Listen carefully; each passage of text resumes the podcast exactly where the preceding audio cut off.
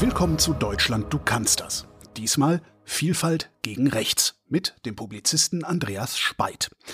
Unserem Thema nähern wir uns diesmal aus einer eher ungewohnten Richtung, von rechts außen nämlich. Da recherchiert und darüber publiziert mein Gast seit über zwei Jahrzehnten. Dabei rausgekommen sind nicht nur unzählige Zeitungsartikel, sondern auch einige Bücher, unter anderem mit Titeln wie Neonazis in Nadelstreifen, Entkultivierung des Bürgertums oder zuletzt Verqueres Denken, gefährliche Weltbilder in alternativen Milieus. Hallo, Herr Speit. Einen schönen guten Tag. Eins der großen Themen der Arbeiterwohlfahrt ist ja ein demokratisches Miteinander in Vielfalt. Wenn Sie sich so den rechten Rand anschauen und darüber hinausblicken nach rechts außen, ist ein solches Miteinander dort oder mit diesen Leuten überhaupt noch möglich? In der Bundesrepublik gehen wir davon aus, dass wir alleine 33.900 Personen haben, die diesem weiten Feld der rechtsextremen Szene zugezählt werden. Also es sind jene Personen, die in irgendeiner Weise den Sicherheitsorganen der Bundesrepublik aufgefallen sind. Sie ahnen, was ich damit schon andeuten möchte. Ich glaube, die Zahl könnte viel, viel höher sein. Und in diesem Spektrum ist die Regel eigentlich ganz einfach. Sie definieren, wer deutsch ist, wer dazugehört, wer in ihrem Kontext zur Nation gehört. Und da wird dann auch Solidarität versprochen und in den eigenen Netzwerken wird dann auch ganz gerne von Kameradschaft gesprochen und Zusammenhalt. Aber de facto ist die Solidarität nicht gesamtgesellschaftlich gedacht. Alle jene, die sie nicht als Deutsche definieren, haben nichts von diesen Menschen zu erwarten. Wer ist denn Deutsch? Also wie sind die Wertvorstellungen dieser Leute? In den letzten Jahrzehnten hat natürlich auch die rechtsextreme Szene sehr deutlich gemerkt, dass sie mit bestimmten Begrifflichkeiten keine großen gesellschaftliche Resonanz erreichen, weil die einfach so negativ belegt sind. Aber de facto ist es immer noch die Frage einer biologischen Rasse, die sie als Kriterium haben. Das wird ganz unterschiedlich natürlich begründet, aber wenn man dann in den Kern hineingeht der Argumentation, beispielsweise beim Ethnopluralismus, das ist eine neuere Formulierung, die aber nichts anderes bedeutet, dass jede Ethnie einen angestammten Lebensraum hat, der der sie prägen würde, wo sich die Kulturen, die Traditionen, alles sich entwickeln würde. Und das sollte man auch wertschätzen und auch gut befinden, da wo es hingehört. Und wenn man dann nachfasst, wie wird denn Ethnie definiert, landet man letztlich in einer biologistisch-rassistischen Argumentation. Aber Sie wissen eben ganz genau, dass der Begriff Rasse so negativ nach 1945 im deutschsprachigen Raum belegt ist, dass Sie den ganz bewusst versuchen zu vermeiden und darum eher mit dem Begriff Ethnopluralismus äh, versuchen, in der Mitte der Gesellschaft äh, Stimmung gegen Geflüchtete oder mit Menschen mit Migrationshintergrund zu machen. Bezieht sich das dann letztendlich tatsächlich nur auf die Hautfarbe? Also jeder, der nicht weiß, es kann sowieso nicht deutsch sein? Oder bezieht sich das auch auf Menschen aus, ich sag mal, anderen weißen Kulturkreisen, Osteuropa beispielsweise? Das ist sehr unterschiedlich. Da muss man wirklich genau gucken, über wen reden wir jetzt. Wir haben beispielsweise Fälle gehabt, dass es im Rechtsrockbereich gar keine Probleme gewesen ist, dass es Konzerte gegeben hat in Polen, wo dann deutsche Skinheads äh, auch hingefahren sind oder polnische Rechtsextreme zu deutschen Konzerten gekommen sind. Und irgendwann hat man dann doch festgestellt, na ja, so gleich sind sie dann doch nicht und es gab Schlägereien. Ähm, aber letztlich ist es tatsächlich immer die Argumentation äh, von White Power, der weißen Vorherrschaft, die weltweit Freiheit zu bewahren und zu schützen sei. Und das ist eben auch eins dieser Phänomene, dass man immer denkt, die denken ja in Nationalismen, deswegen könnten die ja gar nicht zusammenarbeiten. Mhm. Nein, es gibt eben wirklich diese nationale, internationale, das sieht man ja auch im Europaparlament. Man sieht es aber auch ganz konkret, dass man voneinander beispielsweise auch lernt. Das erfahren wir gerade dramatisch im Bereich des Rechtsterrorismus, wo global geguckt wird, wie Attentäter handeln, wie sie sich in Szene gesetzt haben, auch diese Gamifizierung des Terrors, also diese Live-Übertragung der Anschläge, äh, haben sie natürlich aus dem englischsprachigen Raum, äh, Sprachraum übernommen. Äh, und der Attentäter in Halle hat das ja beispielsweise dann auch versucht. Äh, da sieht man eben genau, wie eng dann dieses Milieu dann auch global, international vernetzt ist und gerade in diesen Terrorstrukturen. Sie, Sie sagten eben 33.900 äh, Mitglieder würde würd man da sehen. Das finde ich überspezifisch präzise, diese Zahl. Ähm, es sieht ja wesentlich größer aus. Also der rechte Rand scheint riesengroß. Wie groß würden Sie sagen, ist der? Naja, das Phänomen ist eigentlich, dass hier der Verfassungsschutz sich ganz explizit auf das rechtsextreme Milieu bezieht und dort dann diese Zahl eben veröffentlicht. Aber spiegelt natürlich eins nicht wieder, den enormen Zuspruch der AfD, sowohl in der Struktur als eben auch vor allem im Wahlzuspruch. Und dann, wenn man diese Zahlen da mitdenken würde, sind wir natürlich ganz in einem ganz anderen höheren Zahlenbereich. Äh, und das ist, glaube ich, auch ein Phänomen, warum ja bewusst auch immer wieder mal mit den Strukturen der Sicherheitsorganen gestritten wird, ob eigentlich die Wahrnehmung und die Definition des Rechtsextremismus, wie er dort vorherrscht, ob der überhaupt zeitgemäß ist, beziehungsweise ob er jemals richtig gewesen ist oder nicht eher in sich die Gefahr birgt, dass eigentlich das wirkliche Potenzial, nämlich die rechten Ressentiments in der Mitte der Gesellschaft, die sich dann eben auch im Wahlverhalten ausdrücken kann, nämlich nicht wahrgenommen wird.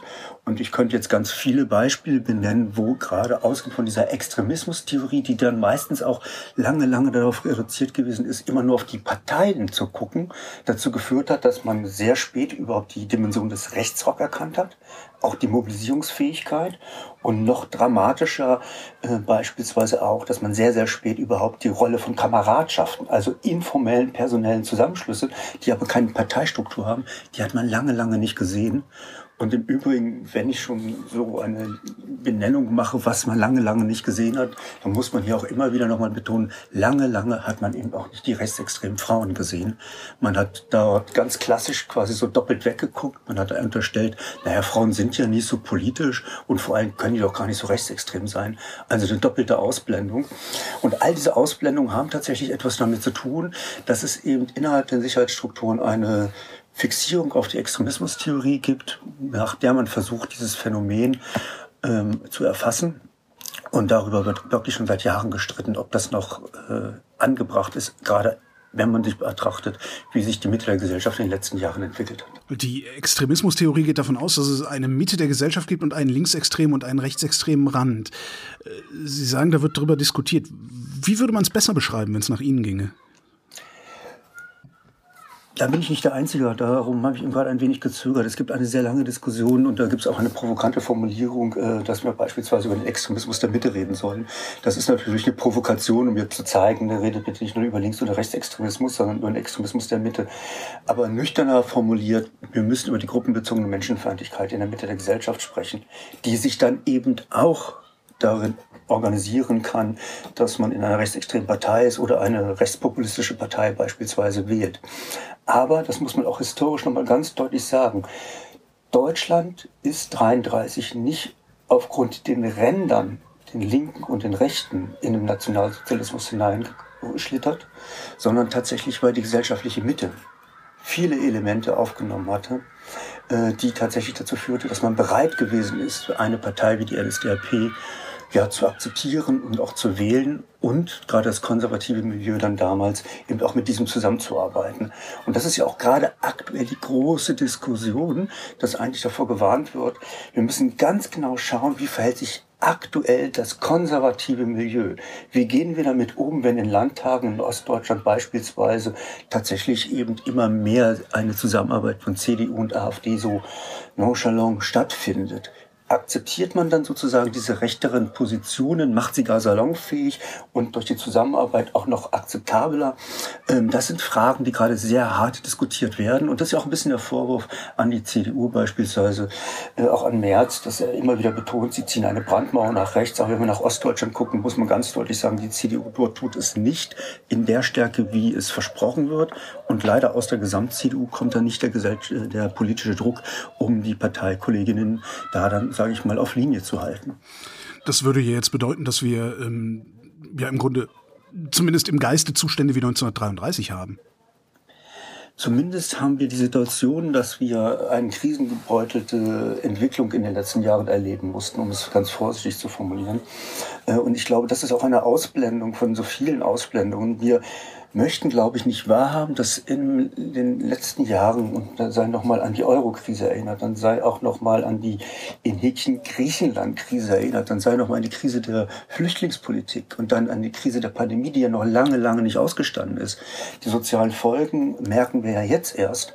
Und beispielsweise spitzt sich das jetzt natürlich auch nochmal in der Krise des Kriegs in der Ukraine erneut zu. Also wir haben eine enorme Krisenabfolge und von Krisen profitieren tatsächlich rechtsextreme Milieus. Das heißt nicht, dass sie beispielsweise massenweise mobilisieren müssen auf der Straße. Das heißt auch nicht, dass der Wahlerfolg enorm nach oben steigen muss.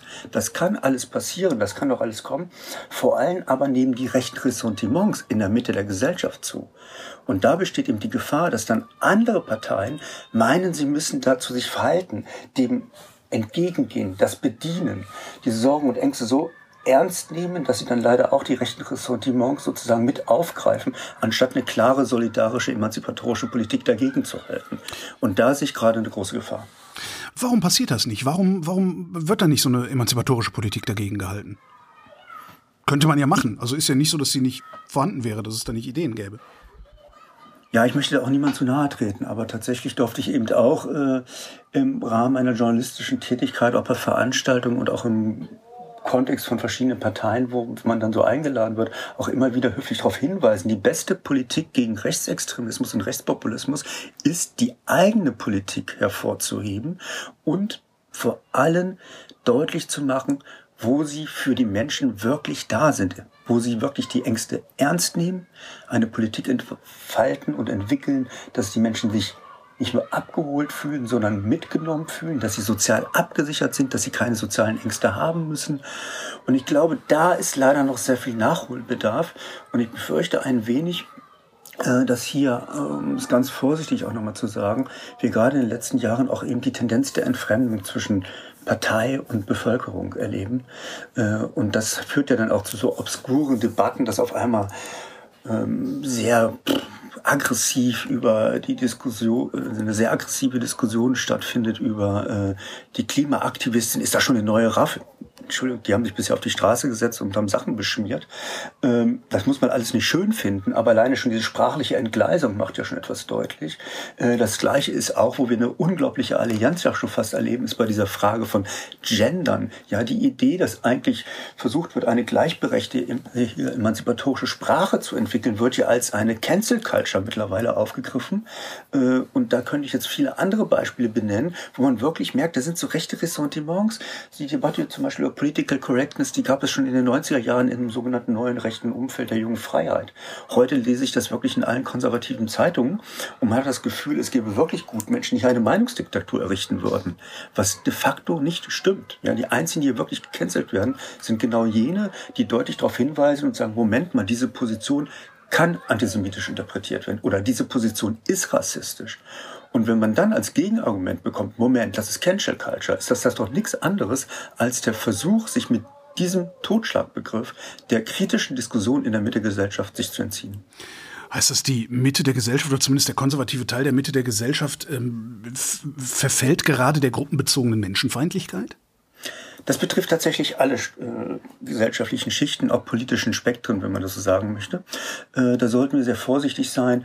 Äh, wir erleben das ja auch gerade beispielsweise bei dem Querdenkenmilieu, wo ja auch viele gedacht haben, wie kann das denn sein, dass da Menschen mit Regenbogenfarben neben Menschen mit Reichskriegs, äh, Reichsfahnen stehen?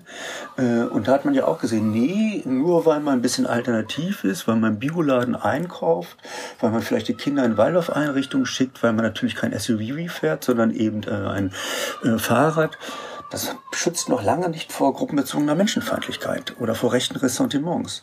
Und das ist ja auch eine Entwicklung, wo ich ein bisschen das Gefühl habe, auch hier möchte man dann in bestimmten Spektren auch nicht so gerne reden, weil dann reden wir eben nicht über die Konservativen, die man, das, wo man sich vielleicht selbst nicht verortet, sondern muss man mal über sich selber nachdenken. Äh, und das mögen manche dann auch nicht so gerne. Und ich nehme mich da nicht aus, ja. Also zur gruppenbezogenen Menschenfeindlichkeit gehört ja beispielsweise auch, was Sie nämlich am Anfang äh, in Ihrer Frage mit schon andeuteten, nämlich die Frage der Solidarität. Und in den Studien um Wilhelm Heidmeier, der diesen Begriff gruppenbezogene Menschenfeindlichkeit mit seinem Team entwickelt hat, wird beispielsweise ja auch von Elitevorrechten gesprochen. Das klingt jetzt ein bisschen abstrakt, ich sage das mal ein bisschen einfach. Äh, damit ist nichts anderes gemeint als diejenigen, die etwas haben, möchten eigentlich auch, dass das wertgeschätzt wird und dass man auch so ein bisschen sagt, ja, die haben das geleistet, die haben auch ein bisschen was verdient und die sollten auch ein bisschen mehr Zuspruch bekommen beispielsweise. Aber das hat eben auch die Kehrseite, dass man anders dann auch denkt, Moment mal, also ich racker mich hier den ganzen Tag ab und ich bilde mich weiter fort. Und ich mache dieses und ich bin vielleicht ehrenamtlich aktiv im Tierschutz oder vielleicht im Umweltschutz oder bin bei der Freiwilligen Feuerwehr. Aber der da oder die da, die da nichts leisten, ja, Obdachlose beispielsweise, ähm, die kriegen irgendwie, naja, und das sind genau diese Vorstellungen. Das mache ich jetzt noch plakativer, auf mich selber bezogen. Ich wohne auf St. Pauli. Wir haben ja viele Menschen, die äh, auch davon leben, dass sie eben Flaschen sammeln. Und jetzt sage ich es ganz ehrlich, glauben Sie mal nicht, dass wenn ich dann da stehe, ja, mit einer Jutetasche mit Pfandflaschen und vor mir steht jemand mit zwei Müllsäcken Pfandflaschen vor mir, dann denke ich doch im ersten Moment nicht, oh, der hat heute echt was zu essen und zu trinken. Da denke ich doch, wenn ich ehrlich bin, im ersten Moment, wie lange dauert denn das?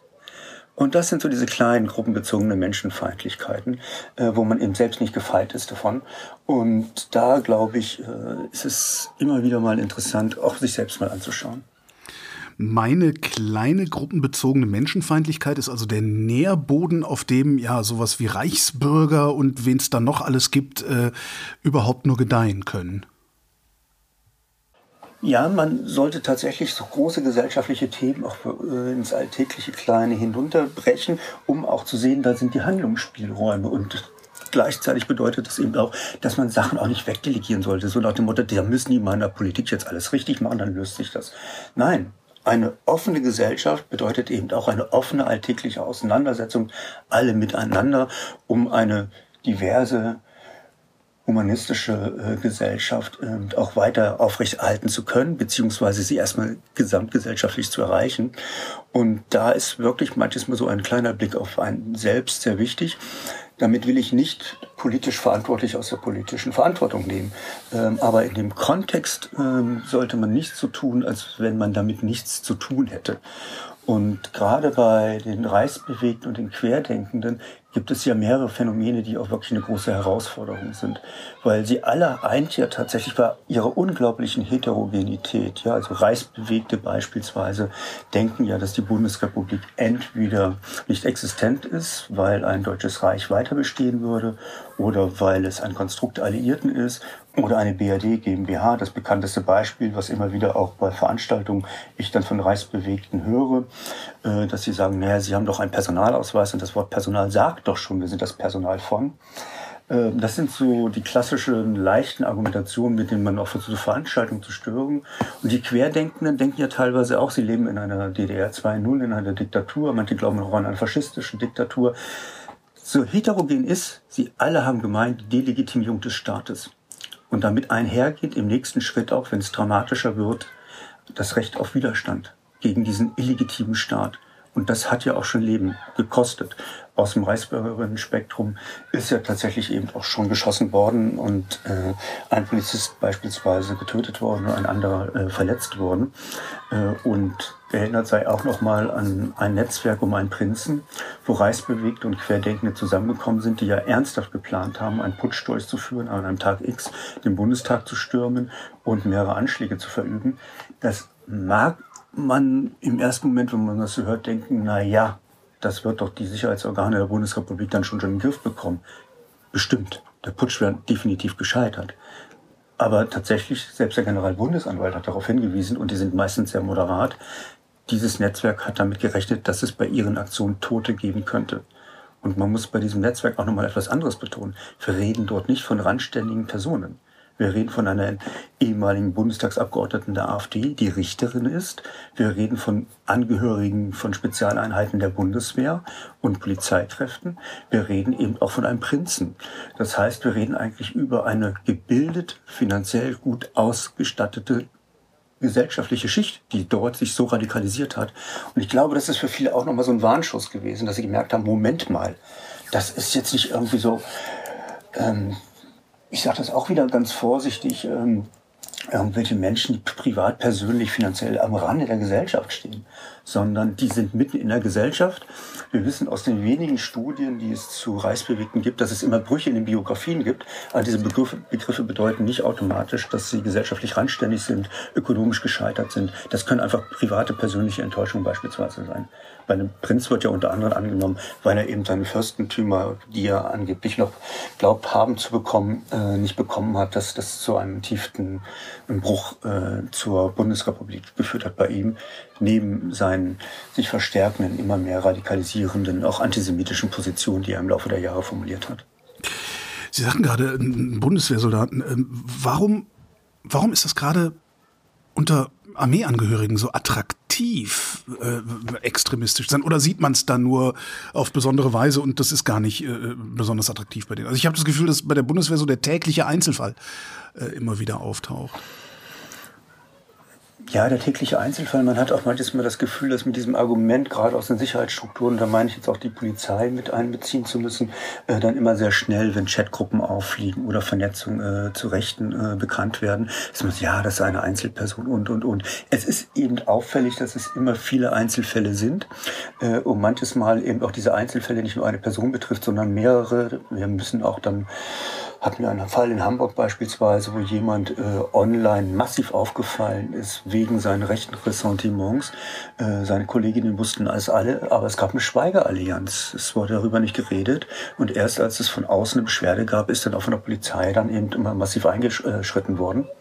Ähm, aber es ist tatsächlich kein gutes Argument, was manches Mal aus den Sicherheitsstrukturen dann hervorgeholt wird, dass gesagt wird, naja, die Polizei, die Bundeswehr ist ein Spiegel der Gesellschaft. Und wir sehen eben, dass dort die Ressentiments zugenommen haben. Im Übrigen nicht in allen Bereichen, das muss man dann immer noch mal sagen. Ähm, aber das stimmt natürlich nicht. Die Sicherheitsorgane sind kein Spiegel der Gesellschaft. Das sieht man am den Anteil von migrantischen Menschen, man sieht es am Anteil von Frauen in diesen Strukturen und natürlich solche Strukturen rufen natürlich auch bestimmte Charaktere mehr ab, äh, wie andere Berufsfelder ja auch bestimmte Menschen mehr anziehen.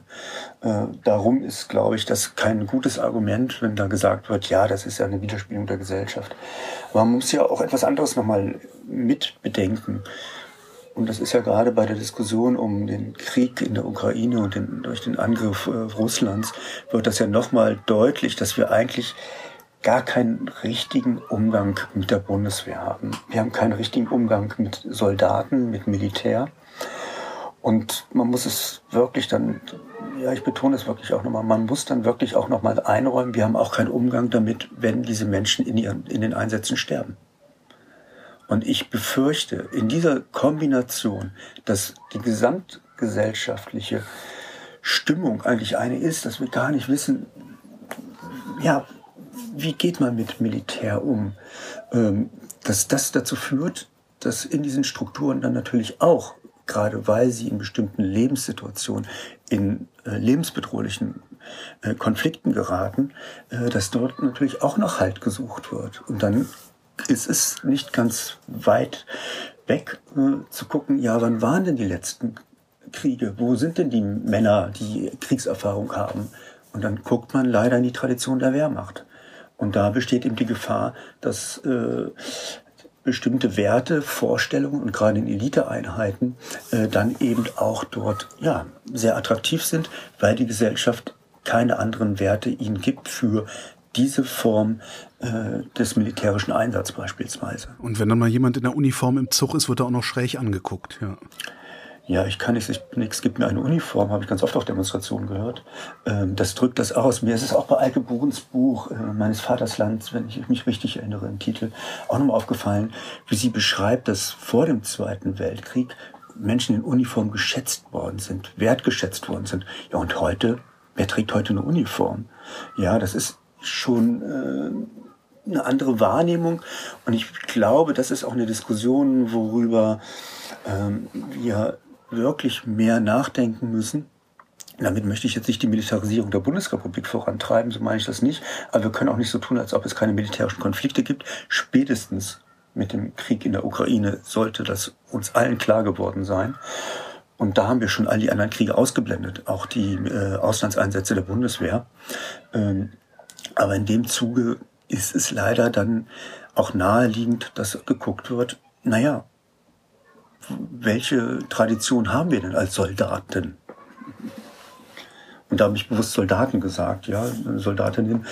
Ähm, das ist ja auch noch ein ganz anderes Themenfeld. Das ist jetzt eine Erklärung äh, für die Attraktivität des, der, der, der gruppenbezogenen Menschenfeindlichkeit bei der Bundeswehr. Aber was ist mit der Polizei? Die Polizei ist alltäglich, was die Bundeswehr nicht ist. Also ich sehe ständig Polizeifahrzeuge, ständig Beamte in Uniform, äh, die, die, die auch freundlich mit mir umgehen, äh, die ich nicht schräg angucke. Äh, warum ist es da dann trotzdem auch noch attraktiv? Ja, es ist zu befürchten, dass es dort so eine Mentalität gibt, die man ja manchmal auch so in Filmen so wiedergespiegelt bekommt, dass ähm, so dieser Sound da ist. Wir holen sie von der Straße und vor, vor Gericht kommen sie frei und dann haben wir sie wieder auf der Straße.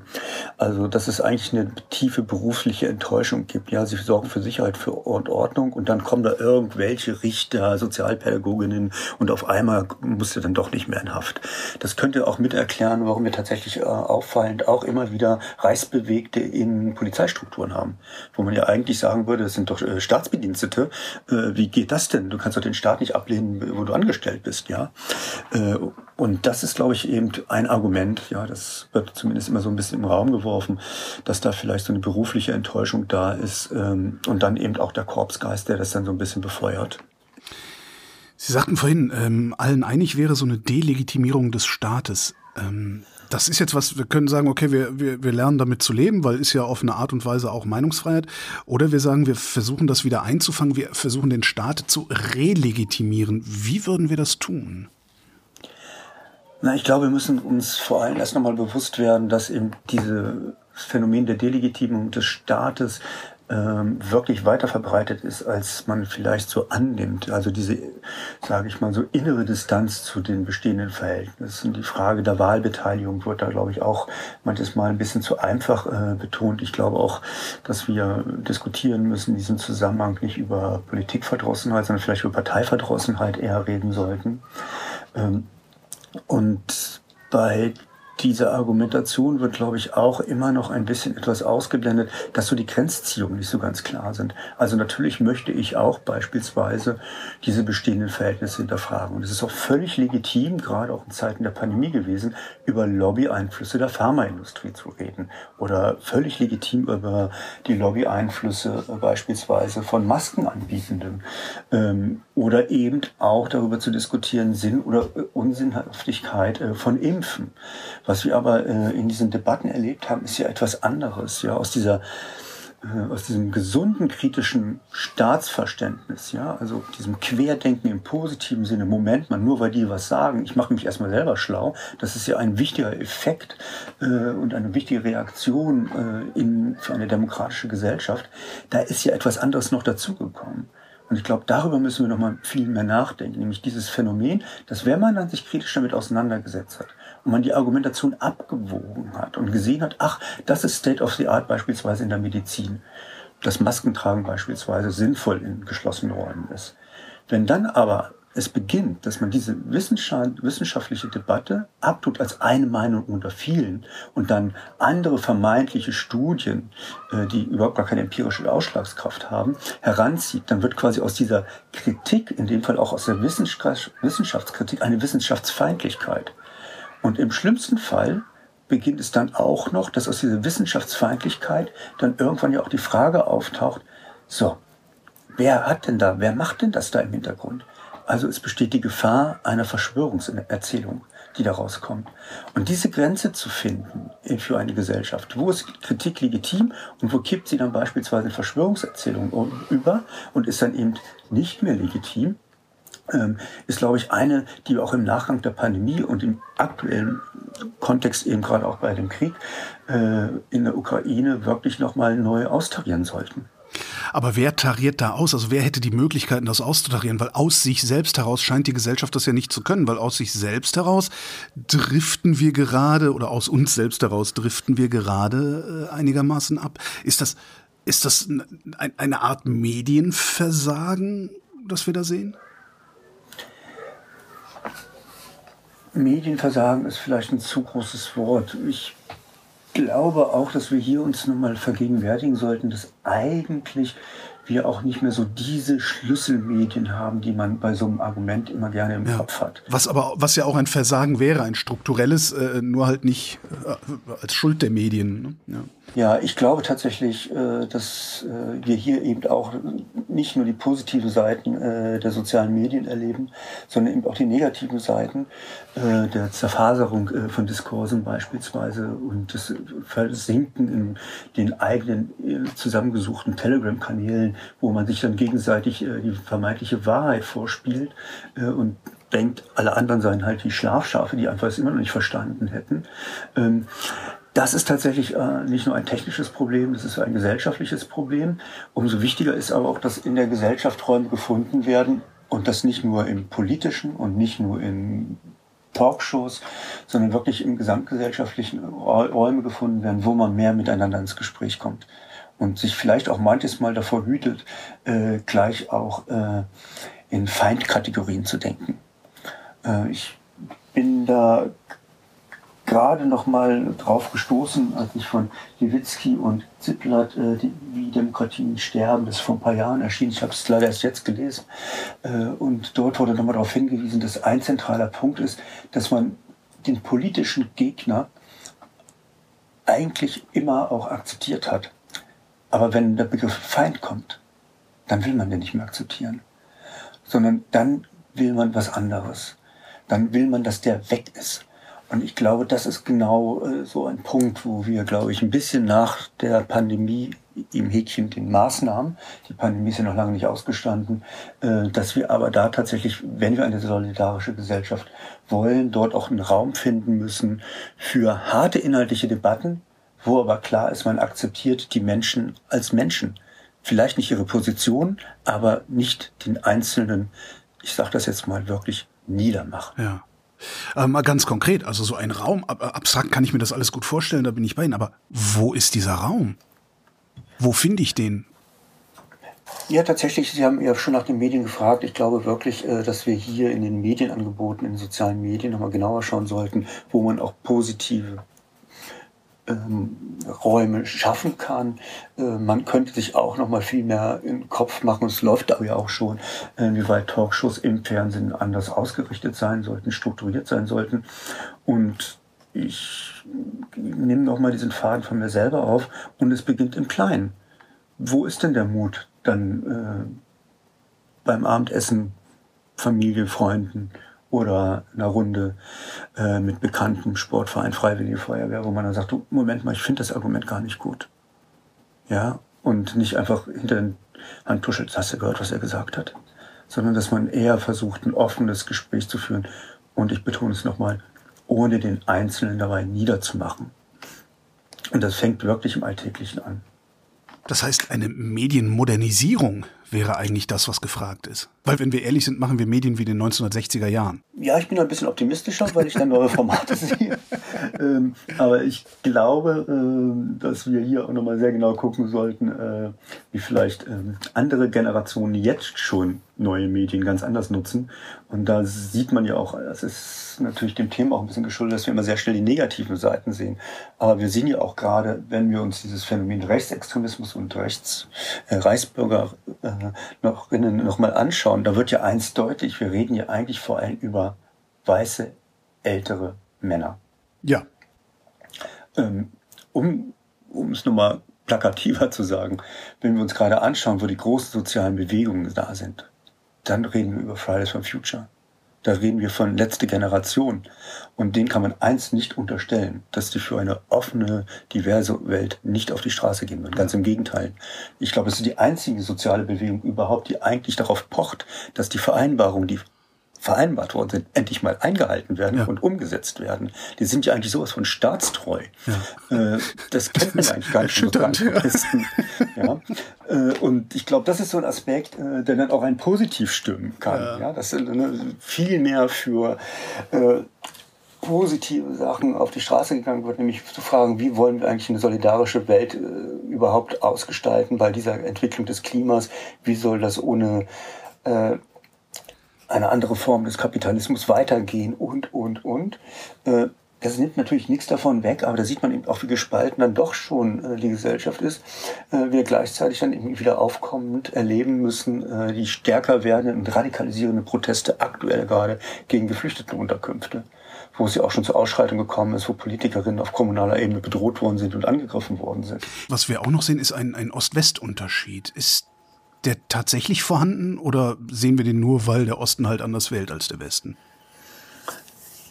Ja, in Ihrer Frage schwingt genau schon das mit, was ich denke, was wir mit bedenken sollten. Wenn wir solche Vergleiche diskutieren, müssen wir uns erstmal einigen, was vergleichen wir eigentlich?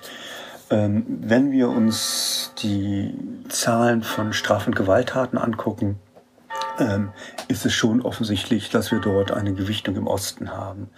Äh, bei aller Vorsicht, äh, weil wir auch davon Dunkelziffern ausgehen müssen, die auch den Westen betrifft. Ähm, darum sage ich das jetzt auch noch mal wieder ein bisschen vorsichtiger.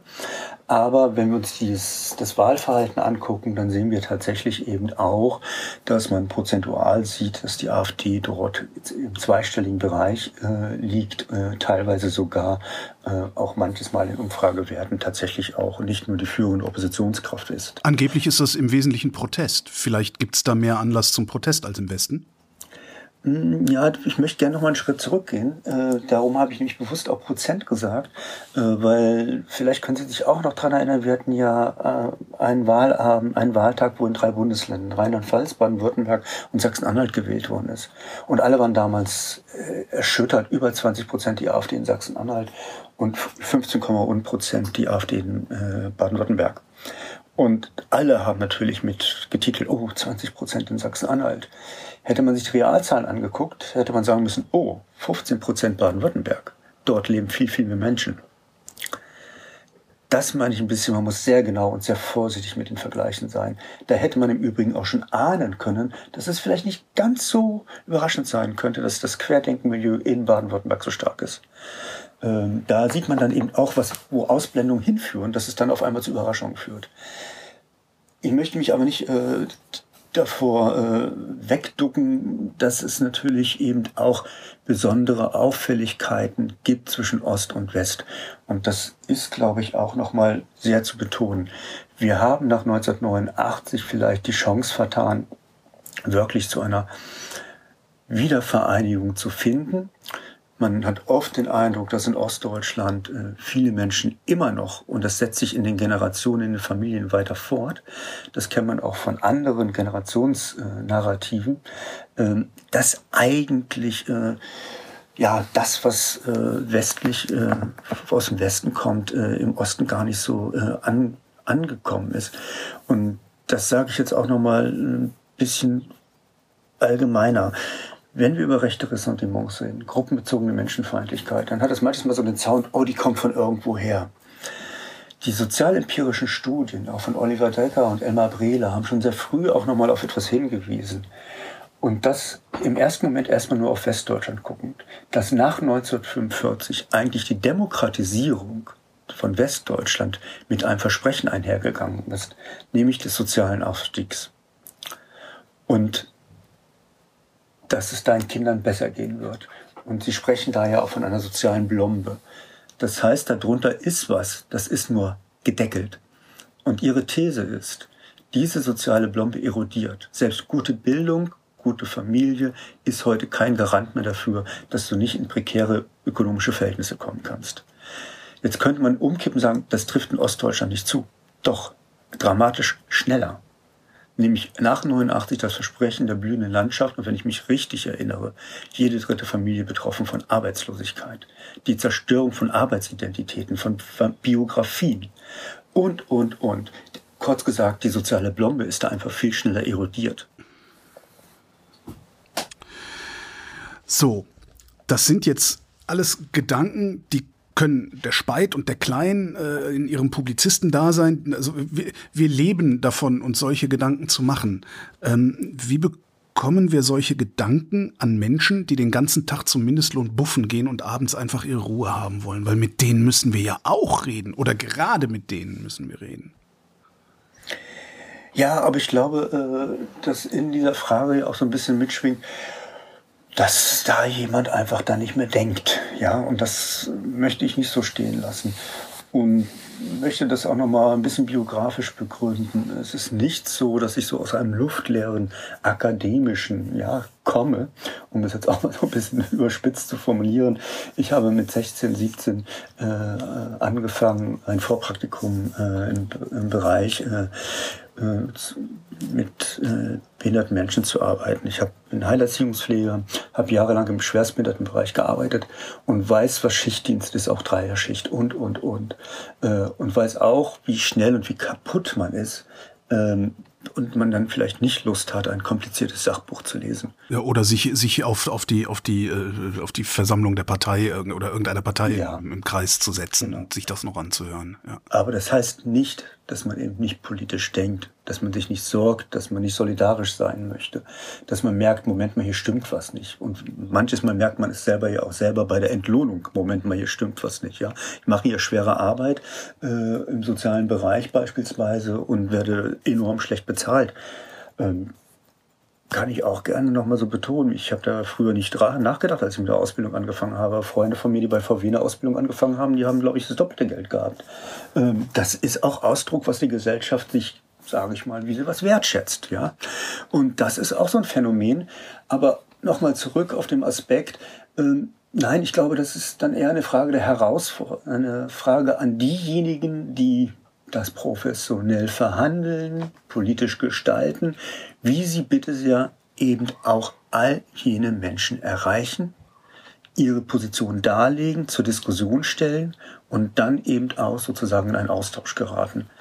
Und wenn man sagt, naja, ähm, die, die erreichen wir nicht, dann ist das nicht äh, eine Frage meiner Meinung nach äh, an die, naja, dann ist das halt so, weil die machen ja nichts. Äh, dann ist es eher eine Frage, nee, wie kommen wir dahin? Und das wird eigentlich auch schon sehr, sehr lange beispielsweise auch in der rechtsextremistischen Präventionsarbeit diskutiert, dass es natürlich sehr, sehr viele Projekte gibt und das ist ja auch berechtigt äh, im Bereich von Kinder und Jugend, damit sich Menschen nicht nach rechts hin entwickeln. Oder diejenigen, die 30, 40 sind äh, und gerade ziemlich genervt sind, weil äh, Inflation ist und, und, und. Wo erreichen wir die denn?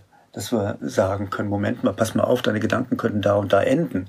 Oder ähm, das und das sind eigentlich Formulierungen, damit machst du das und das äh, salonfähig oder in dem bestimmten Fall vielleicht stammtischfähig.